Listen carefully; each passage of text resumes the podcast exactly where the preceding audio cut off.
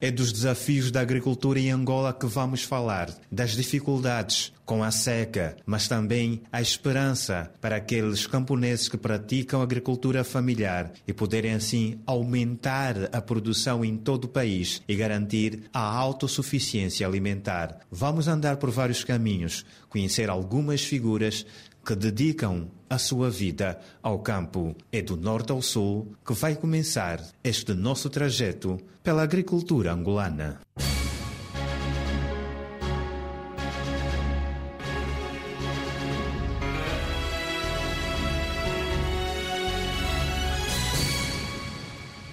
Vamos até o norte, onde iniciamos a nossa caminhada por Angola. Foi no Ige, a terra do Bago Vermelho. É de café que falamos. A região pretende voltar aos grandes números da produção. Todavia, os cafeicultores têm encontrado muitas dificuldades. Café rende quando tiveres mais eh, produção. Agora, se tiveres menos produção, tiver, o café não rende. Mas o que nos dificulta muito é o apoio. É por isso que não estamos a ter mais quantidade de café. Não temos apoio financeiro, não temos apoio material. Então nós quer ficamos mesmo dificultados como é ampliar mais produção de café. Henrique Garcia, o produtor de café no Ix. Naquela província também encontramos João Samuel, que há anos se dedica à produção de café e é considerado o rei do café no Ix. Fomos até a sua fazenda, Voto, onde para além do café produz outras culturas e explica o significado do nome Voto. Kimvomvoto, Zenda Kimvomvoto. Quer dizer, Kimvomvoto significa no, no nosso Kikongo, tem muita comida, é terra da comida. Kimvomvoto, quer dizer, é cheio de abóboras, essa coisa toda, cheio de, de comida.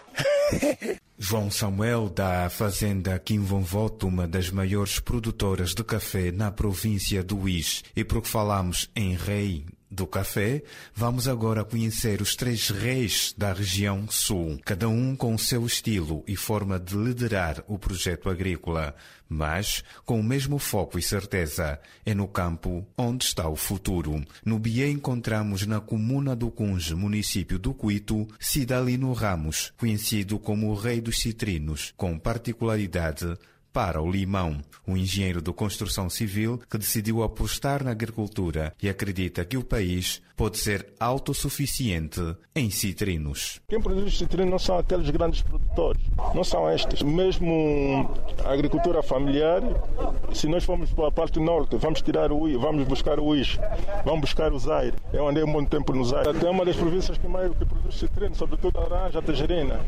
Então, podemos ser autossuficientes, sobretudo na produção de e se, se por acaso o executivo apostar nos, nos pequenos produtores, nos grandes agricultores citrinos, não vai ser mais necessário para trazer citrinos da África do Sul, da, de outros países. Nós podemos ser autossuficientes, sim, senhora. O agricultor enfatiza os números da sua produção anual. Estamos com 245 toneladas de tangerina, estamos com ano, estamos com 100 toneladas de laranja, ano, estamos com 50 toneladas de limão. Cidalino Ramos mostra-se orgulhoso com o título de Rei dos Citrinos, mas não se envaidece. É uma grande honra, porque vou metendo, sobretudo, alguma fruta na mesa de cada cidadão, do cidadão, do angolano. E para mim é uma grande honra ser, ser considerado um dos maiores produtores de citrinos aqui em Angola. E no Bié encontramos outro rei, agora no município do Xinguar, Orfeu Vinivala, também já mereceu o título do Rei da Batata Rena, jovem humilde, de trato fácil e simples, com uma personalidade muito própria, que para muitos num primeiro contacto não parece ostentar todo o potencial. Depois da batata, Orfeu juntou ao seu império os cereais, com realce para o milho e trigo. Natural do Andulo, mas é no Xinguar onde lançou a semente à terra. Muitos não acreditaram, mas com a disponibilidade de solo, água, fé e trabalho, Orfeu Vinevala diz ser possível produzir trigo a grande escala. Porque eu via incentivar essa, essa produção de trigo esse é o sexto ano. Que o país não estava tão a acreditar se Angola produz o trigo. Este ano, então, arrebentamos com a produção do trigo a essa dimensão, para ver se que o próximo ano haja mais produtores, para ver se que tenhamos volume de produção de trigo para cortarmos também as importações. 910 hectares de trigo já estão plantados. O desafio é chegar a 2 mil toneladas ano. Existe já área que está a aguardar para essa produção. A aposta da fazenda não é fazer entrar na área industrial. Nossa tendência é, é sempre produzir, produzir e sermos fornecedores dos outros, porque já existe a indústria. Aqui algumas estão paradas. Os números do milho apontam para 4 mil toneladas ano no conjunto das suas fazendas. Temos quase 800 hectares de milho, é, cinco fazendas que a gente tem. Falou o rei do trigo. Orfeu Vinevala. Na Caconda, província da Huila, visitamos outro reino. Este ainda em perspectiva, mas o líder já é conhecido como rei em outras terras. Eu fui o pioneiro da modernização da, do projeto Banana uh, e então isto do Rei da Banana é um reconhecimento apenas. Né? E fomos os, os, pioneiros nisso. Hoje há produtores que deram passos significativos a nível da banana, mas em termos de qualidade nós ainda defendemos que nós temos a melhor qualidade da banana, talvez não só em Angola, mas como no mundo. É de Benguela. Este é Nelito Monteiro, o conhecido Rei da Banana de Benguela, mas o empresário do setor agrícola, apesar de fazer a sua história de sucesso em Benguela, nasceu na Caconda, província da Huila. Na sua terra natal, Nelito Monteiro está a erguer uma fazenda com foco na produção de legumes e frutas. O investimento que está sendo feito aqui está a ser feito com capital próprio das minhas reservas económicas feitas das minhas poupanças que estavam no estrangeiro. Uh, e considerando que realmente nós devemos investir no nosso país, criando mais valia, é daí onde tive, portanto, a, a iniciativa de começar efetivamente a investir na terra onde eu nasci. Neste momento, e para aquilo que nós pensamos investir, está investido cerca de 8 milhões de, de, dólares. O abacate é a principal aposta e pretende ser o rei na produção desta fruta. O que vamos aqui plantar é a variedade DAS, uma variedade que não só pelo seu conteúdo de riqueza em vitaminas, mas também por causa da durabilidade em, em termos de resistência para exportação. É a única variedade que de facto deu provas. Em relação às variedades industriais, aí sim mesmo as variedades que são aqui produzidas, estas provavelmente tenham um interesse para a indústria. Para além de atender o mercado interno, também já pensa na exportação. O mercado do abacate é um mercado que tem estado a crescer muito a nível do mundo e nós teremos que efetivamente trabalhar para marcarmos um ponto naquilo que são as necessidades desse fruto a nível do mundo. Teremos um projeto muito mais estruturado e com o objetivo também de exportar abacate a partir de Caconda. Nelito Monteiro também tem preocupações que passam pelo escoamento dos produtos. É o caso da ligação Willa-Wambo ou vice-versa, que passa na via entre Caconda e Caala. Temos ali 40 quilómetros de ligação de duas províncias extremamente importantes e o troço não está reabilitado. Portanto, o que nós eh, pedimos é que, mesmo que não se asfalte, mas que se faça uma terraplanagem para facilitar a circulação. É o mínimo que se está a pedir. Obviamente que não será fazer tudo de uma vez, mas as prioridades, essas sim, terá que haver algum, algum engajamento. Portanto, é extremamente importante fazer essa ligação, que é mais uma via alternativa para Luanda. Primeiro, para não subcarregar a via de Benguela e ter uma alternativa segura e que sempre se fez. Nelito Monteiro, depois do título de Rei da Banana, pretende agora erguer o seu trono no abacate.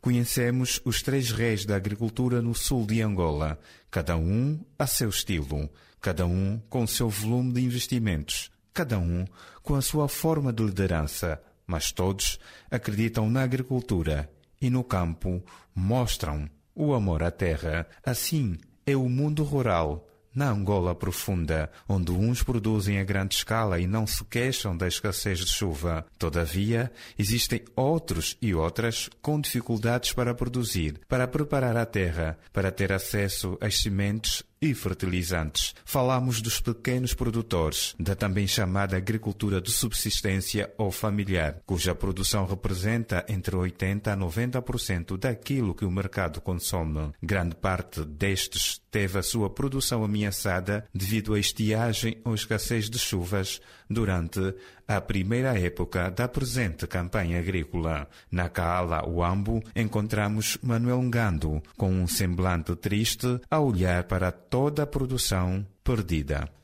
Ali perdeu muito porque a primeira coisa de, a partir da, da preparação de terra, o adubo, depois a semente, enfim.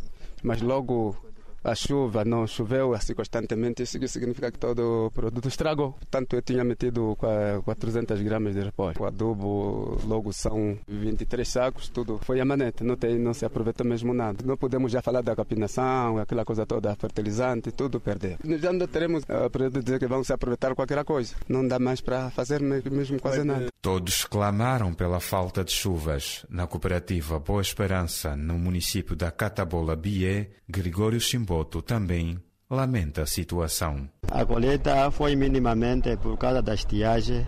Não chegamos no ponto de colher mesmo bem, bem, mas é, aproximamos, tivemos um bom rendimento.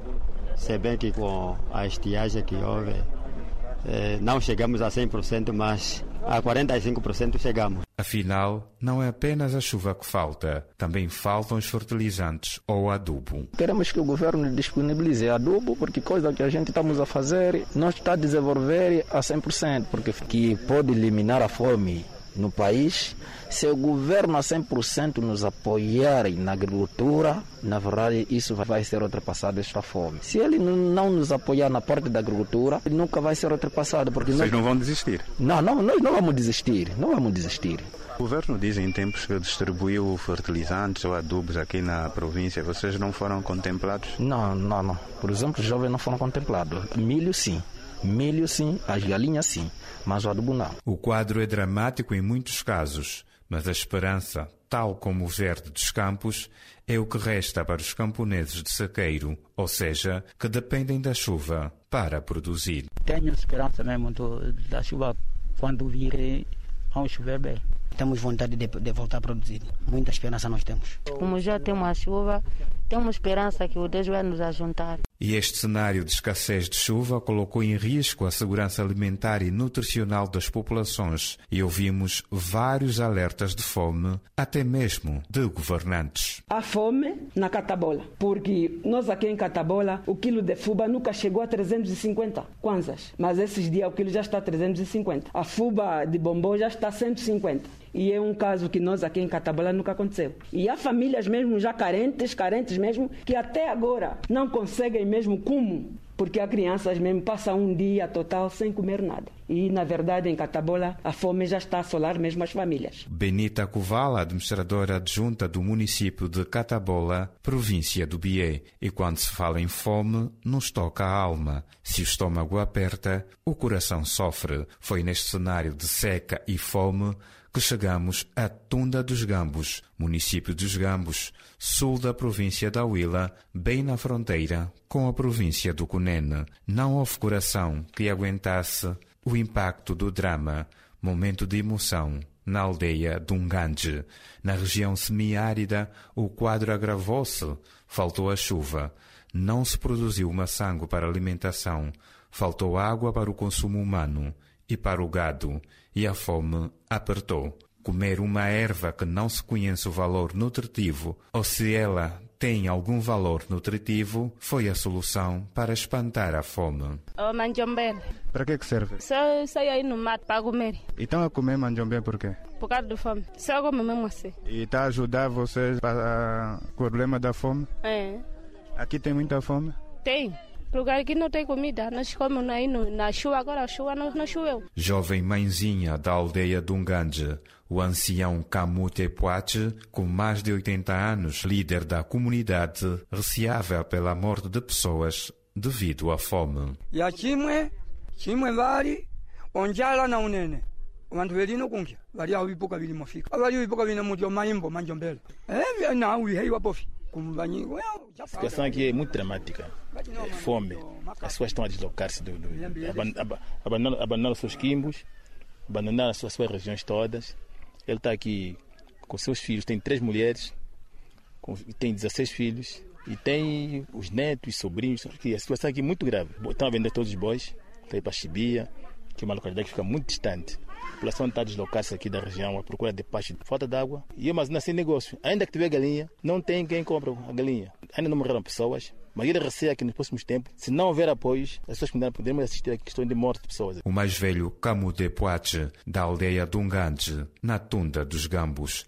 Para acudir à situação, o povo teve de vender o seu gado, mesmo para evitar a morte dos animais por falta de água e pasto. Estamos mesmo com a fome. Já começamos a vender gado há muito tempo, desde o mês quase de novembro. A vender gado à procura da comida. E a nossa comida aqui veio da Chibia. Sai daqui para Chibia, tem que alugar um carro. Vende gado, esse dinheiro divide para alugar um carro, para buscar comida e para comprar a comida. E o governo, quer daqui do município dos Gambos, fazendeiros, tem-vos apoiado? O fazendeiro que tem nos apoiado era o senhor Luiz Nunes, né? Me dava água, às vezes me dava trazer um bocado de qualquer coisa, comida, sapo, gado. E depois este ano, nos últimos anos, já não está nos dar mais água para o gado, só está a dar água para o pessoal. Para o gado, nós estamos a comprar mesmo água. É, apareceram os homens da canalização do, do, do furo, tentaram abrir um furo aqui e não conseguiram. Fui lá ligar, me disseram que tem que esperar na segunda leva, até hoje. E depois eu para ligar e ter que deslogar daqui a procurar da rede. Às vezes vou lá no asfalto, lá no caos, onde que eu vou lá para conseguir ligar com, com o senhor do, do, do, do. Quantos quilômetros é que tem que andar para conseguir ir ao asfalto e conseguir rede? Daqui para a rede tem por aí 73 quilômetros. Mas essa forma, o governo não, não ouve os vossos recados, que quando vais lá ligar a 70 km não falas que aqui tem fome, quando vais a Sibia não informas. Eu prefiro, preciso de falar com alguém do Lubango, só tem, o único que eu falo com ele do Lubango é o senhor Cândido, esse que vieram com eles. E do, do, do quando eu falo com ele, só falo, falo, falo, falo, nada. Nada ele resolve. Augusto Antônio, o jovem da aldeia Dunganje que procura sair da comunidade e tenta o contacto das autoridades para atender a crítica situação de fome. Este é o cenário de seca vivido em muitas regiões do sul de Angola, em particular para as províncias do Cunene e da Huila, onde a situação de segurança alimentar e nutricional continua crítica. Várias organizações da sociedade civil, nacionais e internacionais, alertam para o risco de uma catástrofe e apelam ao governo que seja decretado estado de emergência na região devido à fome causada pela seca. É urgente se declarar o estado de emergência. Da segurança alimentar e nutricional está crítica. Só falta chegar-se à última fase, que é a de catástrofe. Não sei eh, qual é a base científica que o governo tem para resistir ao estado de emergência. Nós temos bases científicas. O próprio relatório feito pelo Ministério da Agricultura com seus parceiros internacionais, chamado IPC, diz que algumas regiões já estão na fase 4 que fazer emergência. A emergência já está em curso. O que falta não é criar emergência, mas declarar só que ela já está em curso. A situação está tão crítica em termos alimentares, pessoas a morrerem. A malnutrição está fora do controle. O governo está conseguindo controlar a malnutrição. Padre Jacinto Pio Akusanga, o presidente da Associação Construindo Comunidades, a organização não governamental que atua na região dos Gambos, província da Huila, uma das mais afetadas pela seca. Entretanto, o governo tem outra posição. Depois dos vários apelos feitos desde o ano passado, no final de fevereiro último, o ministro de Estado e chefe da Casa Militar da presidência angolana descartou a possibilidade de se decretar o estado de emergência, como sugerem várias organizações não governamentais. Não há aqui necessidade de se alterar o estado da situação, como algumas exigências que certas ONGs, tanto nacionais como internacionais, pretendem que o governo declare estado de emergência para a região sul do país. Não há, existe necessidade disto. Francisco Pereira Furtado, o ministro de Estado e chefe da Casa Militar do presidente angolano, que falava na região do Calueque, província do Cunene, onde estão reassentadas várias famílias que se tinham refugiado na República Vizinha da Namíbia devido à seca. E com o regresso das chuvas na segunda etapa da presente campanha agrícola 2021-2022, o responsável sublinha que essa franja da população já deu início às sementeiras para o seu sustento e que a situação está a evoluir. Nós notamos que em cerca de 45 dias há uma evolução bastante positiva em relação àquilo que eram expectativas iniciais. Criamos condições, foram atendidas os que estão dentro do centro, que foram cadastrados, registados e mantêm-se aí a ser assistidos, e também criamos condições para assegurar os outros 28.300 que estavam cá à volta do centro. E está em curso desde o dia 16 deste mês a transferência desses para os municípios do, da Carrama e dos.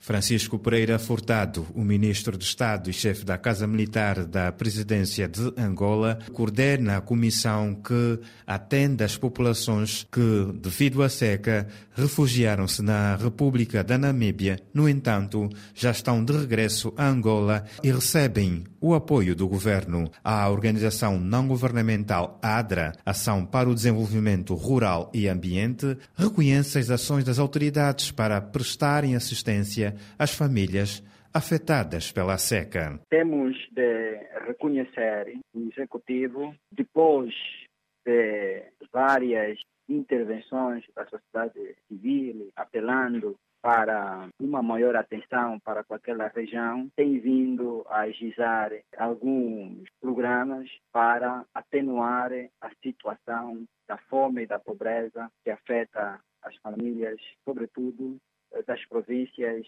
semiáridas. Estamos a falar do Namibe, do Cunene e, e da Huila. É importante compreender essa situação no tempo. Quando se verificou a estiagem, que depois evoluiu para a seca, na campanha agrícola de 2020-2021, de facto, as populações afetadas estavam abandonadas. Podemos dizer que as populações estavam sem algum suporte do Estado. Carlos Cambuta, o diretor da ADRA, que, no entanto, realça a necessidade de criação de um plano nacional de assistência alimentar. Temos estado a defender que a elaboração e implementação de um plano nacional de assistência alimentar seria o mais adequado e com este plano certamente não se colocaria a questão que tem que ver com a declaração do estado de emergência, porque a declaração do estado de emergência, em tempo de eleições, tem também suas implicações. Por esta razão, a existência de um plano de assistência alimentar a nível nacional seria o mais eh, adequado. Carlos Cambuta o diretor da ADRA e a pertinência da criação de um plano de assistência alimentar que abranja todos os cidadãos afetados pela seca no sul de Angola. Por enquanto, são dias de esperança. Nos últimos tempos, tem havido chuvas frequentes em Angola, com realce para a região sul. No Cunene, os camponeses olham para o céu agradecem e já sonham com campos verdejantes e o sucesso das colheitas na segunda época da campanha agrícola. A colheita mesmo, vai mesmo a tempo de colheita. Milho e maçango da nossa cultura. E feijão também pode. Eu vou dizer eh, os outros, tem que trabalhar mesmo, que é para dar sucesso neste trabalho de cereais. A chuva até pode vir mesmo dar enchendo aí na Xana e nos Molola. Nós tínhamos muito preocupado porque pensamos a chuva não vai cair, mas hoje em dia, essa semana todos, vimos a chuva já começar, é bom sinal, ainda há tempo. Mas para os homens do campo faltam outros apoios, como acesso a créditos, equipamentos e fertilizantes. Queremos que o governo disponibilize adubo, porque coisa que a gente estamos a fazer não está a desenvolver a 100%. Para responder à necessidade de fertilizantes, foi inaugurada no final de 2021 uma fábrica de fertilizantes na província de Benguela, que vai produzir mais de 500 mil toneladas por dia. Os objetivos da AMGATA é de aumentar a produção nacional, diminuir os custos de produção agrícola. Cristian Lovette, o diretor da fábrica construída em Benguela.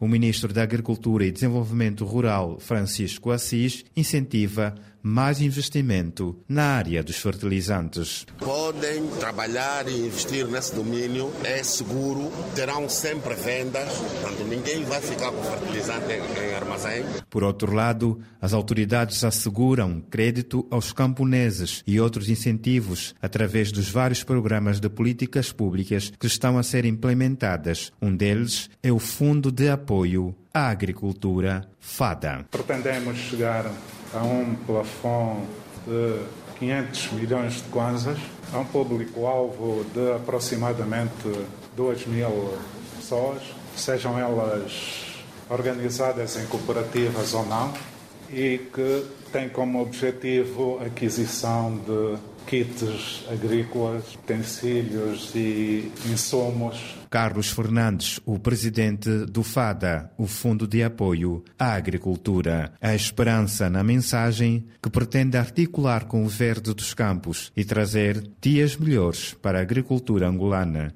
e assim garantir a produção para autossuficiência, redução das importações e apostar nas exportações.